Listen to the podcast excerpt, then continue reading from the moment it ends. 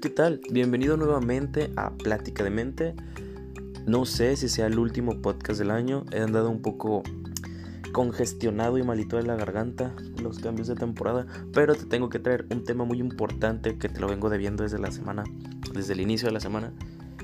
Hoy es un cómodo miércoles, estamos aquí tomándonos un cafecito, te invito, mira, cafecito, cafecito descafeinado te deseo lo mejor en estas temporadas y eso nos trae al tema de hoy, que sería la salud mental, el bienestar emocional en temporada decembrina, cuando tenemos estas fiestas, rituales, eventos, de todo, para poder pasar tiempo en familia, conectar con las personas, pero sobre todo hay momentos, circunstancias donde todo se viene abajo por estar, por pasar con la familia. ¿Te ha pasado? ¿Me ha pasado? ¿Nos ha pasado? Entonces, toma asiento y vamos a comenzar.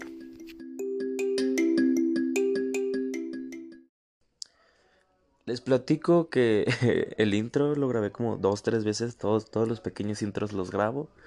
Y ahorita está pasando el señor de las gorditas de cocedor. Ya almorcé, tengo chingos de hambre. Te invito a una gordita, no sé cuál sea la que te guste, pero mira, voy a intentar tener aquí para mí. En fin, el punto de esta plática, de este pequeño podcast, de todo esto que venimos a hacer, es hablar sobre la salud mental en esta temporada de las fiestas navideñas. No sé si tú celebras algo como Hanukkah, que ya pasó, para cuando va a salir este podcast. Acción de Gracias también ya pasó. Pero, pues nos siguen las fiestas, ¿no? Toda falta de aquí hasta el inicio de año. Y todavía pasando el año, pues bueno, viene este, si celebran el Día de la Candelaria, el Día de Reyes. Y pues sí, todas esas temporadas, estas fiestas de frillito, donde tienes tus suétercitos bonitos. No sé si ya compraron su ropita para estrenar. Hay quienes sí compran, hay quienes como yo que no, que tratan de reciclar la ropa que ya tienen. Entonces, pues bueno, eso es parte del tema. Pero vamos a empezar con esto, que son las fiestas. ¿Por qué las celebramos? Porque es importante tenerlas presentes y porque se siente uno comprometido muchas de las veces a estas fiestas, porque suelen ser complicadas las fiestas de donde deberíamos compartir y estar con la familia, porque es triste muchas de las veces y terminamos decepcionados conforme creces y no sé si te ha pasado esta parte. Es muy común, es muy común, donde dices ya no se siente la magia navideña, ya no se siente la misma emoción que como cuando era niño, las cosas ya no son iguales y evidentemente todo cambia.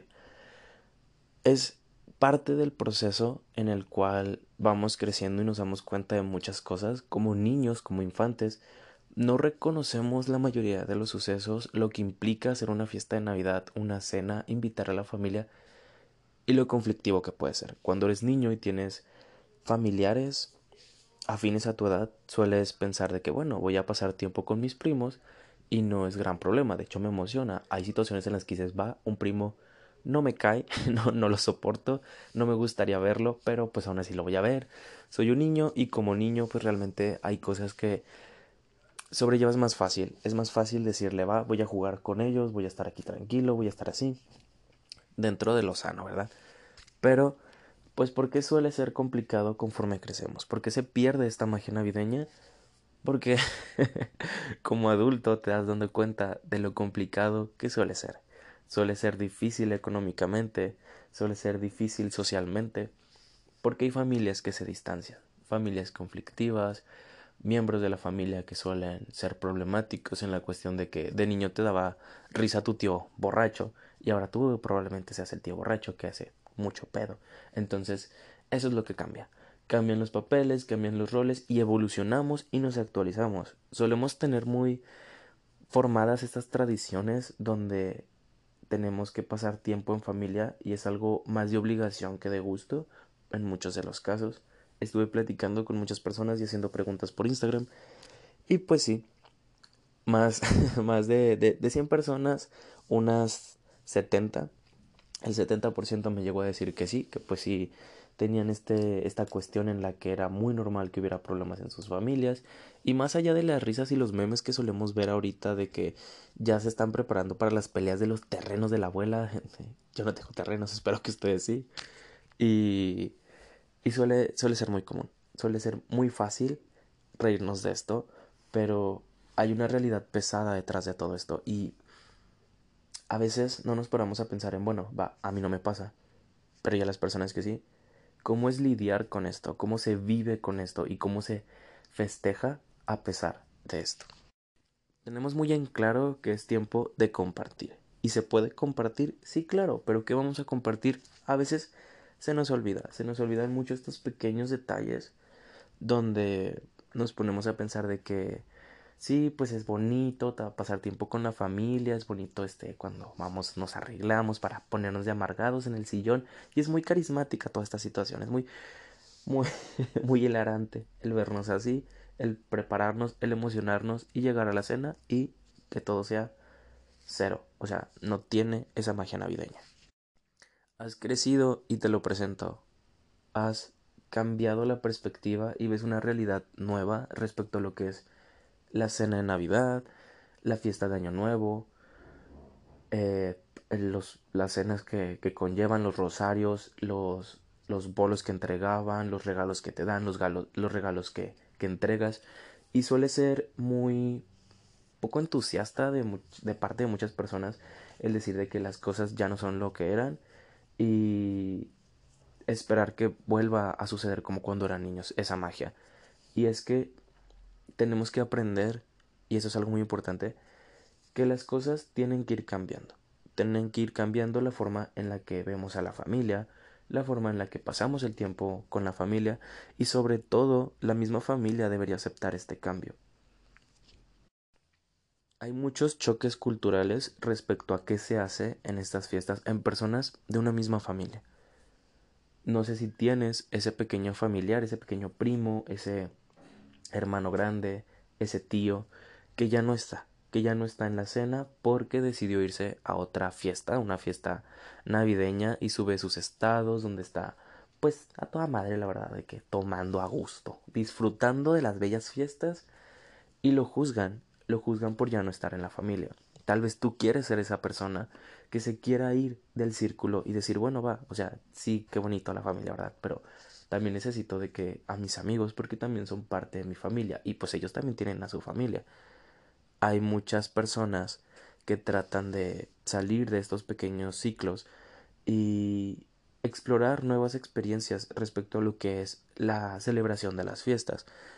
Hay mucho chantaje y mucha manipulación detrás. Ya vemos, me encanta hablar de esto, de la manipulación de las familias, porque dentro de las familias es donde empiezan a, ver, a verse los primeros síntomas de cómo vas a responder a la vida. Tengo personas que en su vida han celebrado una Navidad en familia porque no están acostumbrados a ese tipo de cosas. Personas que a partir de los 17, 18 años decidieron pues festejar con sus amigos, organizar sus propias fiestas ya sea cena de señoras, cena tradicional, vaya, y peda caótica. Entonces, ¿qué pasa en esas situaciones? Pues bueno, hay que empezar a explorar nuevas cosas y defender a las personas a las que se les chantajea en estas cenas. Es muy agobiante para uno el tratar de querer explorar cosas nuevas. Si tú eres base de una familia, no solapes esta información, no, no le des cuerda a las oportunidades que tienen las personas para criticar a otras personas respecto a qué hacen en estas fechas. Cada quien celebra como puede y como quiere, y tampoco es justo que digamos que es que si no es una Navidad normal, así no debería ser la Navidad. Pues señora, así, así, así son, y así deberían de ser, así se debe de sentir uno a gusto, acogido. Porque es triste en estas situaciones nos forzamos mucho a tener estas cuestiones y tal vez deberías de cuestionártelo tú de nos forzamos mucho a tener estas navidades de ensueño. Hay personas que se mortifican de cómo se va a ver la mesa qué vamos a cenar. Este hay personas que están acostumbradas a cenar cenas muy tradicionales bueno en el sentido de comercial del pavo de que su rellenito o su lomo cositas por el estilo no esas cenas muy muy navideñas muy comerciales la verdad. Hay personas a mí me ha tocado de cenas de carne asada para Navidad. Tal vez lo comen todo el día acá en el norte, de donde soy, es muy común. Y es muy común en las cenas navideñas. Y he escuchado gente que dice, no, es que eso, ¿cómo? Eso no puede ser una cena navideña. Y es que la cena navideña no es, no es la comida. Vaya, o sea, el evento no es la comida. No, no necesariamente tienes que comer eso para que sea una buena cena navideña. hay que dejar de encasquetar estas cenas, estos eventos, en que así deben ser. He escuchado demasiadas críticas, he visto demasiadas críticas ahorita en TikTok de que burlas hacia, bueno, yo, mis amigos cenando pavo y yo comiendo carnita asada. Y es como, pues es que, ¿qué tiene? No, no tiene nada de malo el que para eso sea lo que quieran cenar, si eso es lo que les gusta, si eso es lo que les alcanza, pues bueno, hay que aprender a diversificar estas fechas y encontrarles al sentido de que sí, es, es muy bonito el, el, querer acoplarse a esta magia, al darle el toque de que pues bueno, es una fecha importante y le vamos a hacer algo diferente. Es parte del ritual. Hay que entender que son rituales que nos hacen conectar de esa forma. Por ejemplo, el pan de muerto. Las comidas típicas de las fechas festivas le dan ese toque de magia a ese tipo de fechas, a ese tipo de eventos y suele ser muy emotivo y muy este importante porque si no es ese tipo de comida para ese tipo de fechas, entonces no es realmente la fiesta. Y pues bueno, estos puntos como la decoración, la comida, la vestimenta, ¿son importantes? Sí, son importantes porque son parte del ritual. Si tú sueles tener ese tipo de comentarios o compartir este contenido de burla y de memes hacia la situación, o si ves que alguien lo hace, es como... Creo que estamos a un buen punto, dependiendo de tu edad, ¿verdad? O sea, porque también se vale reírse y tener comedia, pero hay puntos en los que deberías de entender y ser empático hacia las personas a tu alrededor y decir de que, ok, va, te vas a reír de de las peleas típicas de las personas que se van de la familia, de las cosas que rompen con la tradición. Y está bien, está bien tener ese humor, pero también está bien ser empáticos hacia esas personas porque es la forma en la que suelen defenderse de este tipo de eventos. Te voy a contar una anécdota muy personal. A mí me encanta. Me da, me, me, da, me da para sobrevivir en estas fechas el ver publicaciones o contenido sobre familias conflictivas, por ejemplo, de padres separados. ¿Y por qué? Porque pues vengo de padres separados, vengo de una familia que se separaron mis papis, entonces este ver ese contenido me da mucha risa, pero en el interior suele ser demasiado difícil, o bueno, solía ser demasiado difícil vivir con esta situación. Tal vez te ha pasado aquí, mira, un lugarcito para que te sientas en confianza de saber que es demasiado complicado el tratar de lidiar con padres, y digo tratar, porque a veces hay personas que ni lo logran, y mejor se distancian. El lidiar con lugares, casas caóticas, ¿por qué? Por la separación de los padres. Puede ser reciente, de hace meses, puede ser de años, de 10, 5, 20, los que tú quieras, y puede seguir siendo complicado. Me llegaron comentarios de personas que decían de, tengo 20 años con papás separados y sigue siendo complicado dónde voy a pasar las fechas. Sigue habiendo chantajes, reclamos, este, amenazas. Y eso, eso ya no está chido. Si tienes padre, madre, compártele este podcast. Tío, abuelo, primo, amigos. ¿Por qué? Porque este podcast es para que expresemos esto. Porque es complicado y porque es difícil. Tanto la parte del punto de vista de los padres como de los hijos, de los grandes como de los chicos. Es triste, es triste y suele ser muy difícil tratar de lidiar con los papás que suelen hacer este tipo de amenazas de es que estás allá en la otra casa porque allá comen diferente, comen más rico, allá te dan regalos, allá este te dan lo que tú quieres y no, no hay problema, puedes hacer lo que tú quieras y no te dice nada. Y sea o no verdad, no es necesario esos comentarios. Estamos en temporadas, en fechas donde lo primordial debería ser el cuidado hacia la familia. Pero tú eres también parte de la familia, entonces a ti no te están cuidando y tú no te estás cuidando. Hay formas de poner límites y decir de que sabes qué, si vas a empezar con tus comentarios agresivos de las fechas, hasta aquí. Yo no quiero escuchar nada, me retiro, a lo mejor estás en una situación tan complicada que ni siquiera te puedes retirar y no te queda más que escuchar y agachar la cabeza. Uf, qué pesado de nomás de, de sentirlo los reclamos y de que ver al piso la mirada caída, de no saber cómo sostener la mirada, qué contestar y cuando te exigen una respuesta es como que ¿qué quieres que te conteste? Paso fechas donde yo quiera y como yo me sienta a gusto, porque así son las condiciones. Suele ser muy triste para algunos hijos cuando ya hacen su vida y tienen que escoger entre, bueno, que tienen una pareja, dónde pasar las fiestas. Porque obviamente tenemos familia, tenemos familiares, tenemos amigos. Y con familia me refiero a mamá, papá, abuelos y hermanos. Familiares, tíos, primos que suelen hacer fiestas cada quien, pues su pequeño núcleo familiar. Entonces, hay que entender que no podemos abarcar todos y no podemos estar en todas partes y hay que tener prioridades y si tú eres una de las personas que hizo una fiesta, que hizo una cena y alguien no fue, alguien faltó en esa silla, está ausente, no te lo tomes tan a pecho. Las personas tienen que tomar elecciones y suele ser muy complicado. Los chantajes no son solo de familia, son también de amigos. Hay amigos que hacen fiestas, que hacen cenas, a lo mejor ya tienen la libertad económica y completamente fuera de su hogar para poder hacer este tipo de cosas y suelen invitar amigos. Pero tienes que ser consciente de que tus amigos también tienen su familia. A lo mejor tú estás entre los, bueno, abajo de los 25 y ni siquiera vives fuera de casa, abajo de los 30 y sigues en casa de padres y no se te cruza por la mente. Pero hay personas más arriba que suelen tener estos problemas y tal vez en algún futuro te van a llegar estos problemas. Hay que ser empáticos hacia las demás personas y no tomar estas fiestas como mi fiesta o la fiesta que yo quiero o yo quiero que sea así porque no va a funcionar, así no funciona. Es típico, muy común y muy triste que las mamás lloren para estos puntos de las fiestas.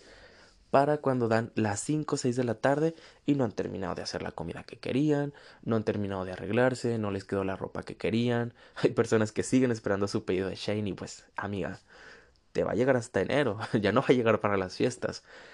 Y suele ser muy pesado. Suele ser muy triste porque estas, estas fechas están acompañadas de frustración, de miedos, de tristezas, de corajes y es como...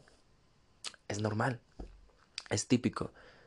No los juzgues, no juzgues, no juzgues a estas personas que se suelen quebrar por estas fiestas, que dices, ¿por qué va a llorar por la cena? Bueno, es que era algo importante, era un ritual, era una tradición que no quería romper, que no quería que se saliera del marco del margen y se salió, se fue. ¿Es triste? Sí. ¿Está viviendo su duelo? Sí. ¿Qué necesita? Pues no le vas a poder solucionar tal vez las cosas, brindar apoyo es bueno, dejar que las personas hagan las cosas a su manera también suele ser bueno, tratar de no interferir en ese sentido de que no te preocupes, ahorita aquí sale y a ver cómo deja que las personas encuentren las soluciones. Si no las tienen, ahí sí la puedes brindar. Ahí sí puedes acercarte, sentarte a gusto, de que arrimar un vasito de agua un respiro y, ok, ¿qué hay que hacer? Hay personas que les gusta y les encanta tener el control de todas estas situaciones. Nunca las vas a tener.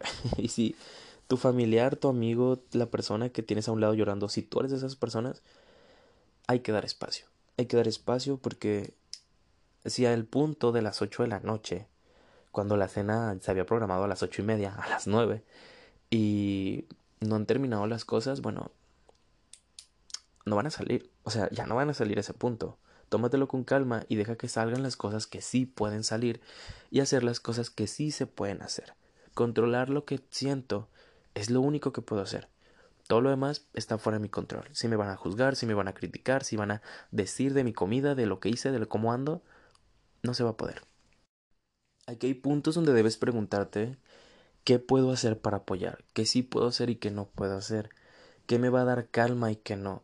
¿Debería meterme a la cena navideña o no debería meterme? ¿Debería involucrarme más o no debería? ¿Qué tan a gusto te sientes con esto? Y también pregúntate, si tú eres la persona, por ejemplo, a cargo de la cena, ¿las personas van a estar tranquilas con todo este caos o no? Hay personas que odian, y lo digo más, por ejemplo, los hijos adolescentes, la convivencia en familia.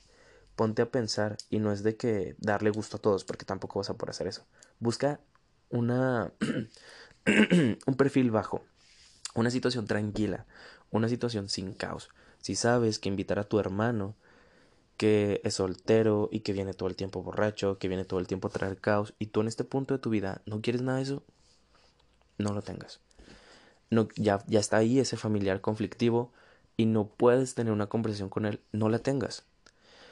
Hay cuestiones en las que puedes ser amable y decir de que no, sí, pues buenas noches, con permiso buenas noches, todo está bien. Si tú eres esa persona que suele traer caos, ponte a pensar en lo desgastante que puede ser. A lo mejor te encanta y de eso vives, pero ponte a pensar este año, ¿qué podría traer tranquilidad a estas fechas? ¿Qué podría ser lo mejor que podría ser? Ese es el punto de los familiares incómodos. Y de eso vienen las preguntas incómodas. Ya nos, ya nos pasamos la cena, ya nos pasamos este, estas frustraciones previas al punto bueno de la cena. No sé si haces rosario antes, también mira, otro problema. Pero llega el punto en el que pasan estas preguntas incómodas de los familiares. Y aquí es donde se conecta con lo de la cena, de si les gustó, los comentarios que hacen sobre la decoración, sobre cómo está la casa, sobre el lugar en el que se hizo la cena, incluso lo que traes puesto. Es muy angustiante, es muy mortificante tener a esas personas que hacen preguntas incómodas. Si tu mamá, si tú, si tu tía, quien tú, sé, quien tú veas que empieza a hacer esas preguntas incómodas, sé el milagro de Navidad que necesitan todos. Y para todas esas preguntas, para el show de tu tía preguntando por el novio como siempre, señora. Ya, ya, pregunte otras cosas. Hay que aprender, hay que ser conscientes de que si vamos a casa ajena, que si vienen familiares a casa nuestra, hay cosas que se deben omitir por educación, por respeto y por salud mental. Porque no sabes lo que ha pasado. Tal vez tú has perdido mil trabajos este año, te han corrido de todas partes, has dejado la escuela, has tenido situaciones muy tristes se vale que le avises a las personas de que, eh, ¿saben qué familia? Va a venir una tía que va a preguntar tantas mamadas que no las quiero contestar, que no quiero hacer. Entonces, si alguien hace una pregunta y yo no la puedo evitar, ustedes cambien el tema. Métanse, háganme ese favor por la familia, por la tranquilidad y por el milagro navideño que necesitamos, la calma. Esto es de que la mejor herramienta, o sea, la verdad, el decir las cosas te va a ayudar mucho a que las demás personas entiendan por lo que estás pasando. Tal vez tu familia tenga situaciones en las que te dice, ¿y eso qué? ¿Para qué? O sea, es, ridículo, ¿para qué te pones en ese plan? Ni empieces. Bueno, mira, explícale cómo te sientes. No puede haber otra herramienta más que la sinceridad en estos momentos, en estas fechas. ¿No lo escucharon? Tristemente, no hay mucho que puedas hacer. Hay personas que desvalorizan completamente el sentir del otro, pero podrías actuar este, en este sentido de no rogar, pero sí la benevolencia de las personas y decirle a tu mamá que te dijo de ¿y eso qué? Dile, ok, a ti te han preguntado cosas incómodas sobre la casa, así como tú te sentirías juzgada, yo me siento juzgado, juzgada. Entonces, por favor, tira paro, ayúdame. ¿Por qué? Porque quiero tener una buena noche. ¿Y cuál es la necesidad de amargarme la noche? No hay. Entonces, si sabes que tienes un primo, un amigo, un familiar, si una persona en la mesa a tu alrededor ha pasado por una situación incómoda del año y lo sabes y sabes que tú, tú llevas también a una persona o tú eres esa persona que va a hacer esas preguntas imprudentes y dañinas para la noche, para la convivencia, recálcale, ahora sí de que dale un manual de qué cosas sí y qué cosas no. ¿Por qué? Tal vez un extremista este sentido de que decirle a las personas limítate a lo que vas a decir, pero es muy justo y necesario, porque tal vez no es la intención de dañar, pero hay que ser conscientes de que esas intenciones no son suficientes. Tu intención de tu pregunta no es ni poner triste, ni mortificar, ni nada, pero o sea, lo hace. A fin de cuentas lo hace. Tú tienes tu mundo, pero otras personas también. Entonces, em, ponte a medir cómo están los mundos de los demás para estas fechas tan sensibles. ¿Por qué fechas sensibles? Porque las fiestas de felicidad, de dar y todo ese rollo suelen ser sensibles. Bueno, para empezar, hay demasiadas cuestiones, como te lo dije, cada quien en su mundo. Pues bueno, están las cuestiones de las preguntas incómodas, están las cuestiones de los padres separados, también están las cuestiones de las personas que se van, como ya lo hablamos. Falta este punto donde tal vez haya una mesa donde hay una silla que se le va a servir un plato, pero nadie se va a sentar. ¿Por qué? Porque esa persona ya no está y no va a poder venir a cenar. No porque no quiera, no porque esté ocupado, sino porque no está. Entonces, hay palabras que no puedo decir por el, el sentido de la censura en, en, los medios, entonces, palabritas, ¿no? no me van a dejar reproducir el podcast. Pero bueno, no está, no está la persona, se fue, ¿qué se puede hacer? Pues bueno, hay duelos que vivir. Acabamos de cruzar pues un año más de pandemia y bueno, un año como tal, ¿no? Pero otra Navidad en pandemia. Hay personas que ya no están, se pudieron haber ido hace un año, hace dos, hace tres, hace antes de la pandemia y sigue empezando sus ausencias. Hay que evitar los comentarios al respecto, hay que dejar que las personas que dejaron ese lugar vacío, que permiten que el lugar siga vacío, que no se ocupe, sigan viviendo su duelo. A veces el tratar de apoyar de que no, es que ya está en un lugar mejor, ya las cosas pasaron, pueden ayudar esas palabras para que las personas sientan la empatía de los demás, pero también pueden provocar el hecho de que no se sientan comprendidas en estas fechas. Hay que respetar las formas en que las personas tienen sus tributos a sus fallecidos, sus tributos, sus reconocimientos, sus formas de recordarlos, porque suelen ser muy pesadas. Entonces hay que darle el respeto a, a las personas que están viviendo estos duelos también. Y todo esto hace complicadas las fechas, claro, las navidades de pareja, las navidades de padres separados, las personas que tienen pues preguntas incómodas, situaciones incómodas de las cuales hablar, quienes viven los duelos, quienes pues también ha pasado, no viven cerca y quieren estar ahí, o sea, no sabes lo angustiante que puede ser para todas estas personas. Por eso las fiestas suelen ser muy caóticas, porque exigen un compromiso a un evento, a un ritual, a una tradición que suele ser muy demandante y muy específica. Ha llegado el momento de actualizar estas fiestas navideñas y darle un giro diferente hacia el sentido de comprender, porque sí, otra parte de las cuestiones que no entendemos es la angustia de los regalos. Todas esas fechas están rodeadas de angustia, o sea, sí son muy bonitas, la verdad, es muy bonito pasar tiempo en familia. Y el hacer consciente el hecho de que también tenemos situaciones feas en las situaciones más bonitas, ayudan, ayudan mucho a comprender la situación y hacerlo más tranquilo y eso eso da mucha felicidad. Eso le da felicidad a las personas que vienen con tantas ansiedades de si el regalo que voy a dar está bien. Decía los decía mis hijos a la casa a los que los voy a llevar, donde hay otros niños, van a ver más regalos que en su casa. Es muy común también esto, las cuestiones de los regalos. Si el regalo que voy a dar este es mayor o menor al precio del regalo que, me, que voy a recibir. Es más, siquiera voy a recibir regalos, siquiera me contemplan, eso también es muy triste. Cuando vas creciendo y parte de la magia se acaba, es que ya no vas a recibir la misma cantidad de regalos que cuando eras niña. Y obviamente, pues van hacia otro sentido. A este punto de 38 años te pueden regalar una muñeca perfectamente. Tal vez un triciclo no, porque no lo podrías usar, a menos que los colecciones, no sé qué haces con tus regalos no sé qué pediste, pero tal vez esa cartita Santa Claus que le sigues haciendo muy adentro de ti, no lo vas a recibir. Y también suele ser muy angustiante para los hijos que son más grandes, que tienen hermanos chicos, y que ven cómo ellos les dan y les dan, y los regalos son muy diferentes a los de su época. Y evidentemente, porque pues invenciones, de que a mí me daban un Max Steel y a mi hermano le dieron una tablet. Entonces, este, yo quisiera haber tenido una tablet, pues bueno, el yo quisiera, el hubiera, pues no existe, no está dentro del panorama de estas fiestas. Y hay que aprender a ser resilientes hacia las situaciones y aceptar las cosas que nos reciben, las cosas que nos dan, las cosas que tenemos. Y pues bueno, después de todas estas emociones tan trágicas, tan abrumadoras, ¿qué dirías tú de que ya me echaron a perder la fiesta? Pues mira, vengo con más. Suelen ser las temporadas, los meses, en los que más privaciones de la vida hay. O sea, de que cuello para mí mismo porque pues así son las situaciones. Hay personas que no viven cerca de su familia, que están tal vez en otro país, en otro estado, en otra ciudad, y no tienen forma de acercarse a las personas que quieren más allá de un mensaje, o actualmente la tecnología nos tiene así, conectados pero distantes. Entonces, eso también fomenta mucho.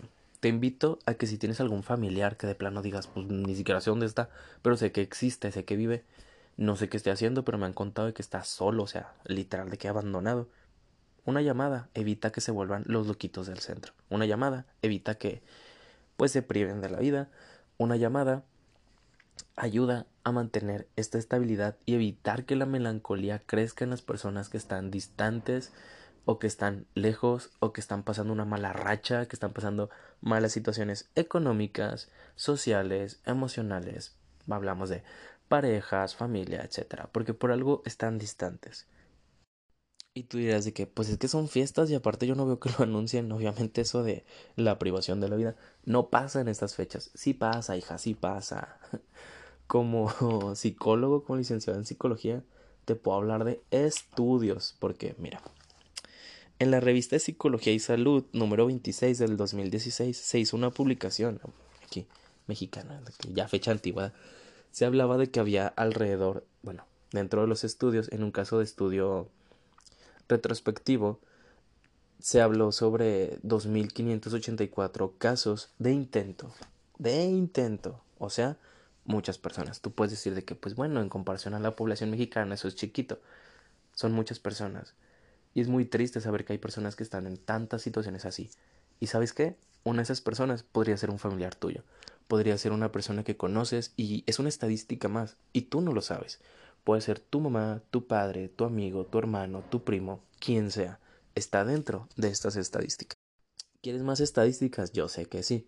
En una revista española, estoy hablando de revistas de psicología, medicina y salud, en la revista española de medicina legal número 47 del 2021, o sea, publicada más o menos a mediados del año, junio, había un estudio que avala este tipo de situaciones en la que hay personas que se deprimen más en estas temporadas por la ausencia de las familias, por la distancia en las temporadas de sembrina y suele ser muy triste y muy común el hecho de que haya personas distanciadas de sus familias. Tal vez tú tienes a tu abuelo que está resentido con sus hermanos y no vas a poder hacer que conecten, no vas a hacer que se, sean los mejores amigos para siempre, pero tu milagro de Navidad puede consistir en preguntarle sobre los buenos momentos de ello. Tal vez vas a sacar con anécdotas donde lo traicionaron y lo apuñalaron por la espalda y lo abandonaron, pero mira. Pero pues fueron felices, ¿no? De niños, comían juntos, cenaban, se conocen, vaya. Es muy complicado tratar de conectar con personas que están tan distantes de sus emociones en estas fechas y que van por compromisos a las festividades. Pero es muy bonito saber que puedes conectar con ellos. Es muy esperanzador saber que se pueden cumplir con estos rituales de una forma tan cómoda y tan tranquila. Yo me sentiría tan en calma de saber que tú con este podcast conectaste con eso. Y lo puedes hablar, puedes hablarlo en la cena de Navidad, puedes hablar sobre lo difícil que suele ser, pero a pesar de, están juntos.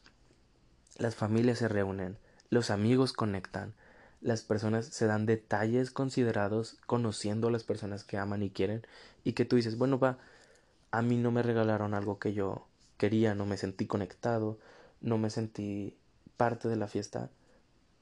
¿Qué te falta para que puedas conectar con esas personas? Tienes todo un año, el año que viene, para poder conectar e incluso la última semana del año para conectar y que el 31 lo sientas diferente, se sienta diferente, ese sabor de que conecté conmigo y con eso voy a conectar con los demás porque ahora soy pues más entendedor de las situaciones tristes de la Navidad y eso eso me hace más feliz.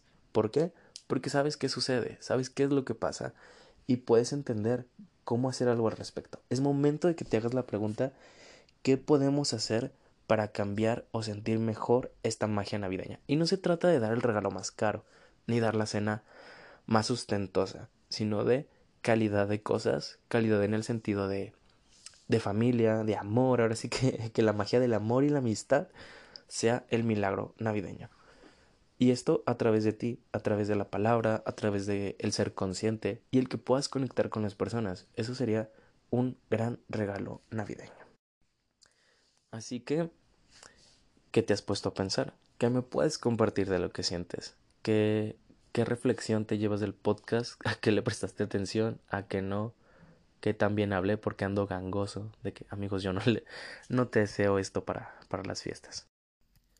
Muchas gracias por llegar a esta parte del podcast. Muchas gracias por escuchar. Muchas gracias por entender y estar dispuesto a conocer más de lo que sucede aquí adentro y se refleja afuera. Entonces, te mando un saludo te deseo lo mejor para las fiestas. Ando de que adormilado todavía, pero sobre todo te deseo lo mejor de lo mejor para ti y para todos. Así que un abrazo.